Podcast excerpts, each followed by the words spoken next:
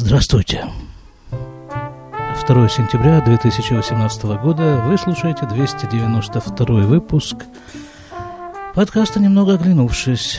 Очередной репортаж из поликлиники. Поликлиника, как вы знаете, находится в Иерусалиме, в одном из ультрарелигиозных районов города Иерусалима, а именно Геула. Вот отсюда вот я и веду свой репортаж –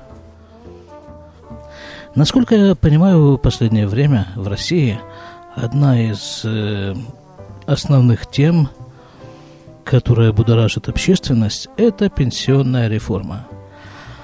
Вот и я тоже, как говорят, в Израиле решил поймать трэмп – и поговорить на тему российской пенсионной реформы, как это видится из далека, из Израиля, и заодно, а как выглядит пенсия в Израиле. Вот звонят. Я же вас предупреждал, в поликлинике я, да? Поэтому наш выпуск будет перебиваться, перемежаться вот с такими поликлиническими всякими артефактами, как то ответ на телефонные звонки.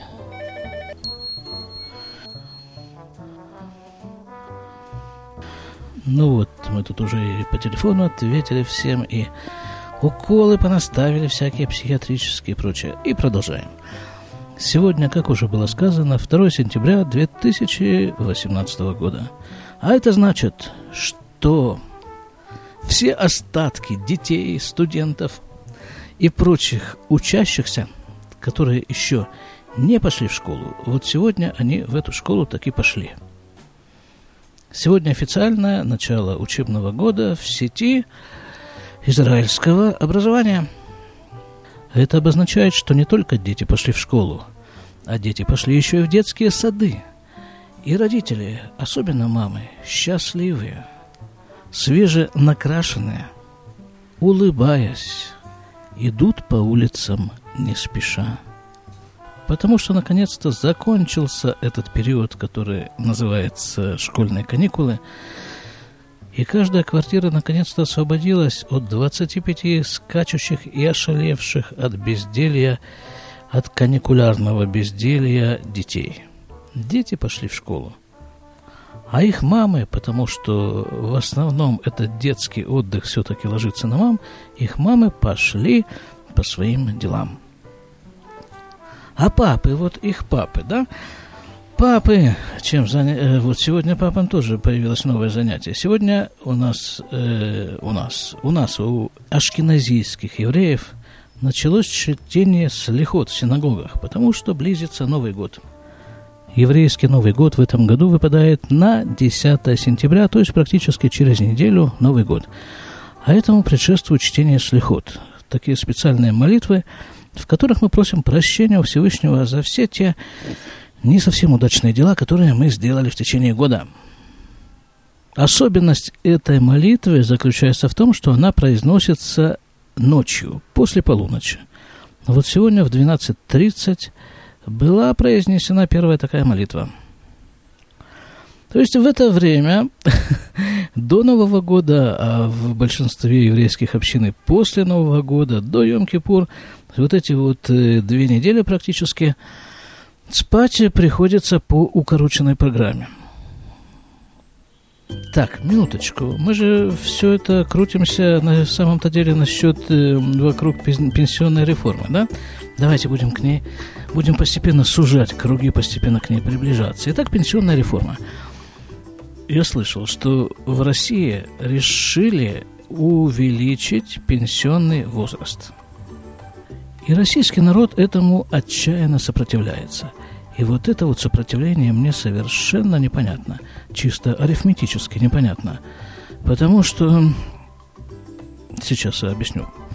Объясню на примере, на примере Израиля. В Израиле пенсионный возраст для мужчин 67 лет, для женщин 62 года.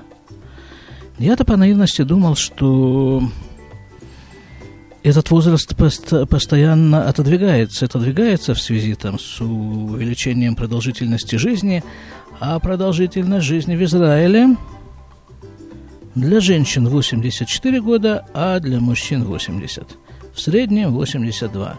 И вот я думал, что как-то постепенно это все дело отодвигается. Не, оказалось, вот тут я готовился, я готовился к этому подкасту, да. Я просмотрел некоторое количество материала и выяснил неожиданные для себя вещи. Например, вот этот вот пенсионный возраст установлен для мужчин в 1942 году, а для женщин в 1947 году. А для справки – государство Израиль было официально провозглашено в 1948 году. То есть, э, что получается? Что государства еще не было, а пенсионный возраст уже был. Спасибо кому? Помните прошлый выпуск? Правильно, профсоюзу. Так вот, в Израиле у меня есть несколько знакомых, которые вплотную приблизились вот к этой возрастной пенсионной черте. И насколько я знаю, никто из них на пенсию идти не хочет. Один знакомый преподаватель университета говорит так, он математик, кстати, да, вот он говорит, что у нас, э, у работников университета, есть такая привилегия. Мы идем на пенсию на один год позже – он называет это, я повторю, привилегия.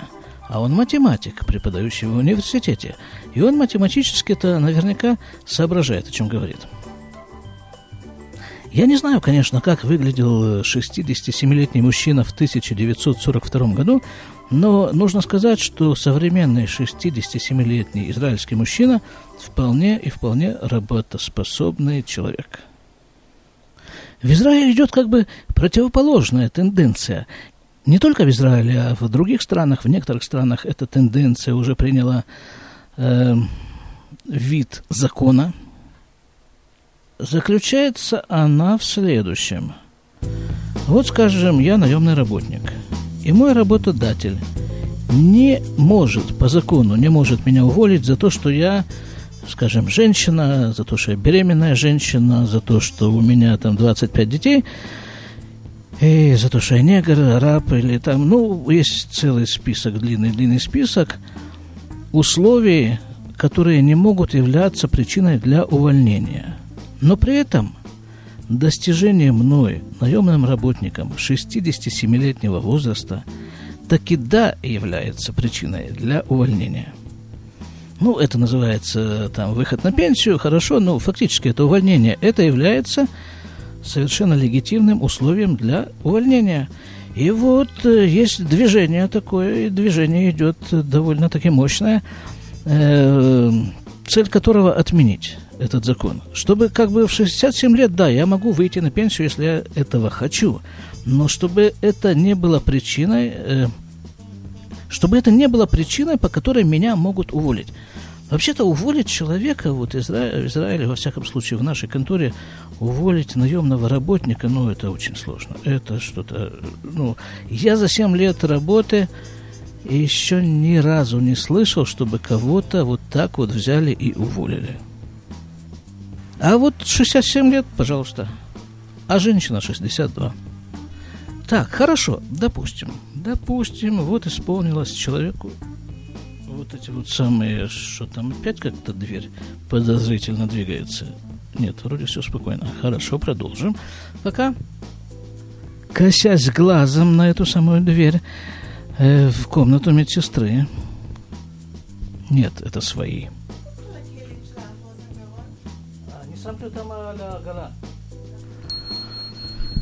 Так, тут еще потребовалась одна небольшая помощь, теперь уже своим.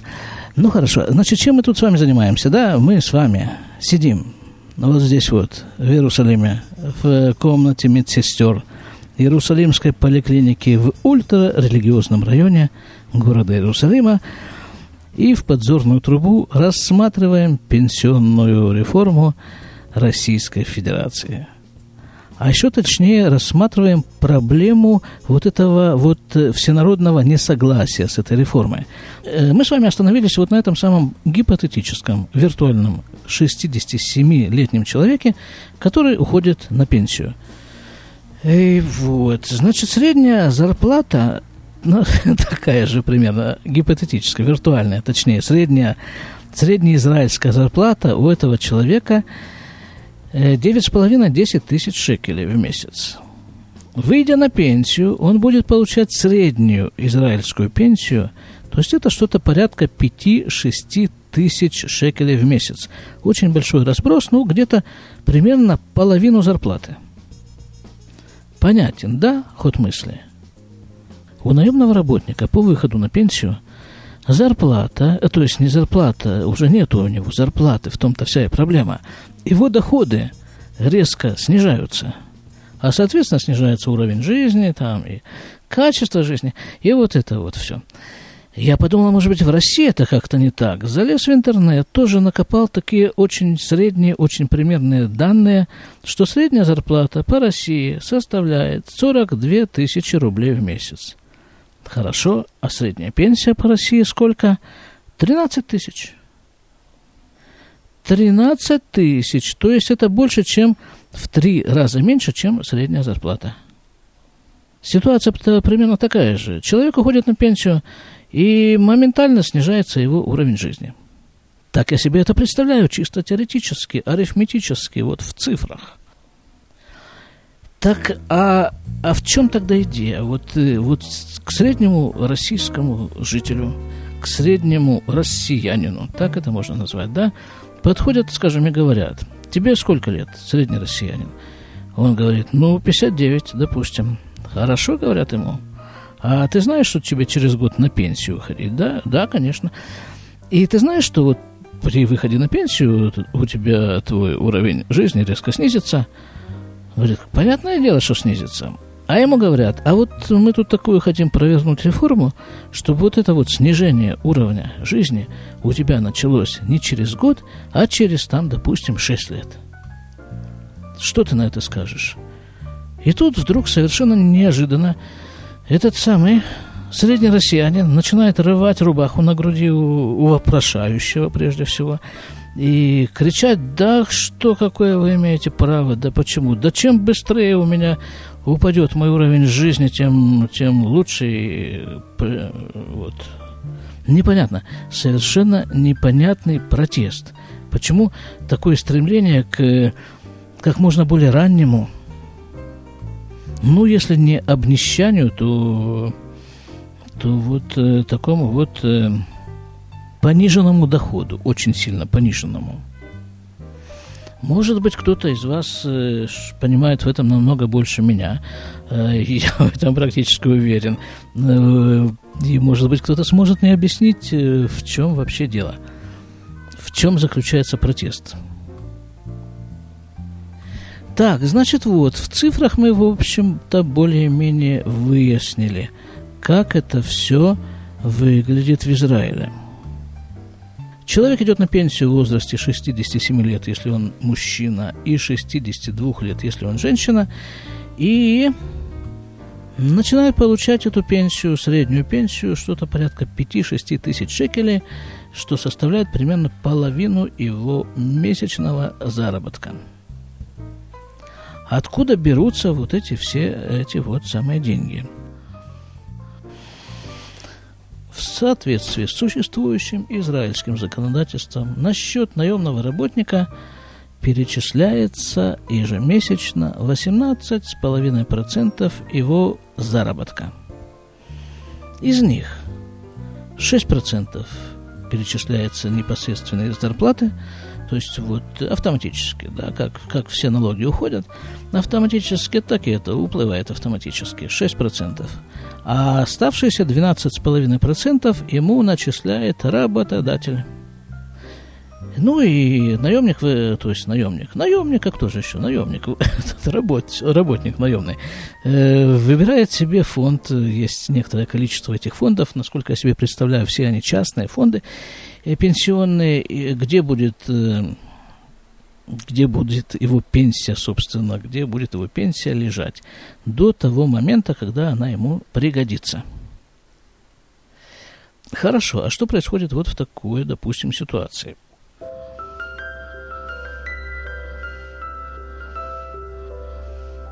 Как известно, Израиль – это страна, которая создана для евреев, для того, чтобы евреи со всех концов мира приезжали и жили в Израиле – И вот такая совершенно нередкая ситуация, допустим, когда человек в возрасте 80 лет плюс-минус, там, не знаю, 10, 15, приезжает в Израиль и поселяется в этом самом Израиле.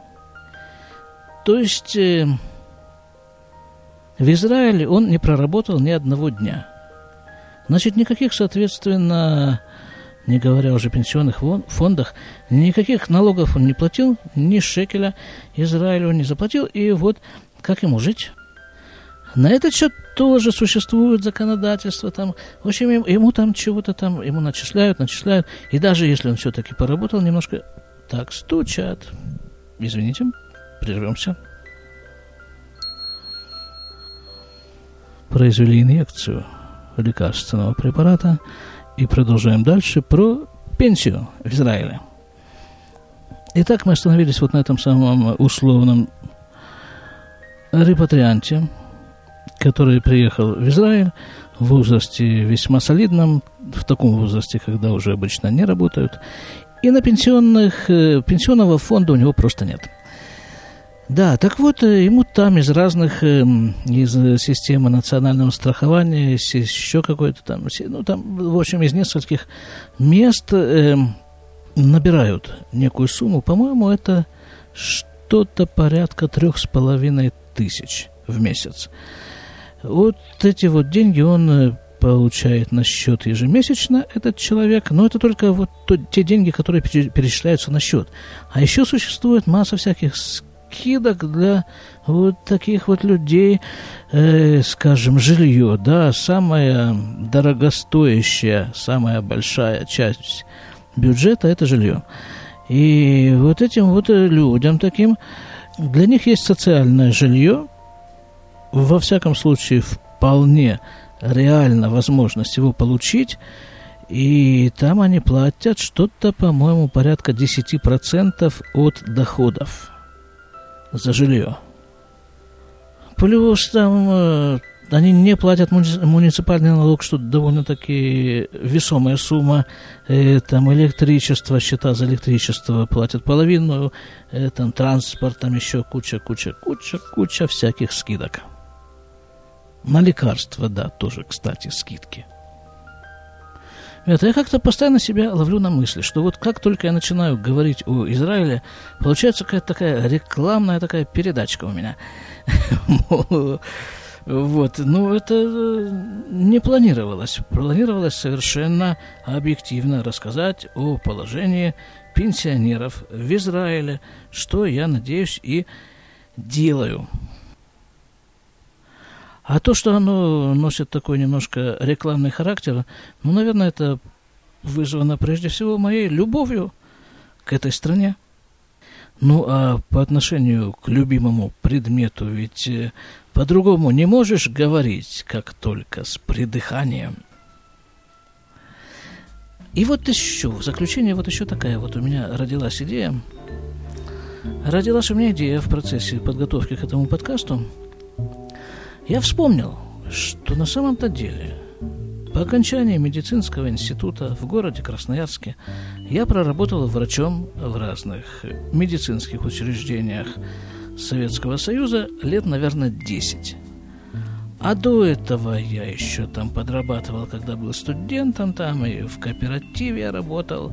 И вообще там я довольно-таки исправно, точнее, что значит я, с меня исправно э, в, за, у, забирали у меня этот вот подоходный налог и все, что там причитается.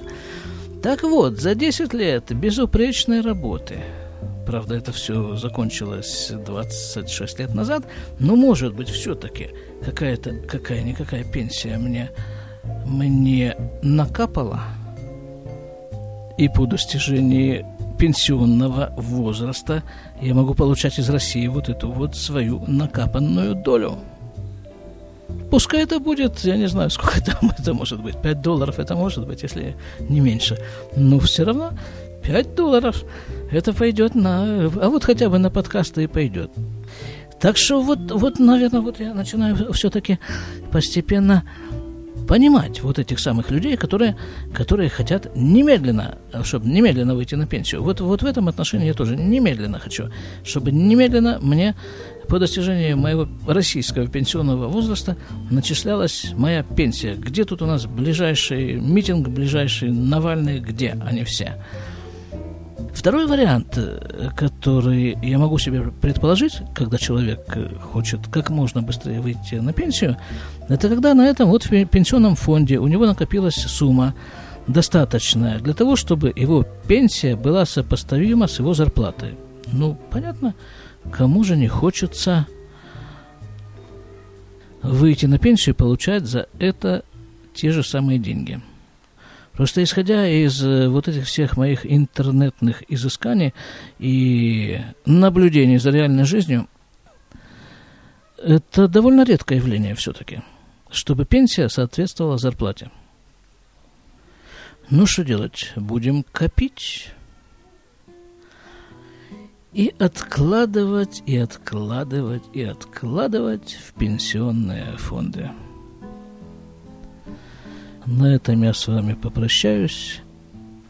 Прошу сообщить мне о проводящихся в Иерусалиме митингах протеста против повышения пенсионного возраста и вообще держать меня в курсе событий. Да, искренне ваш. Сейчас опять придется отвечать на какой-то там звонок. И вот э, поэтому прощаюсь. Вы слушали 292 выпуск подкаста из Иерусалимской поликлиники по поводу пенсионной реформы в России. До свидания.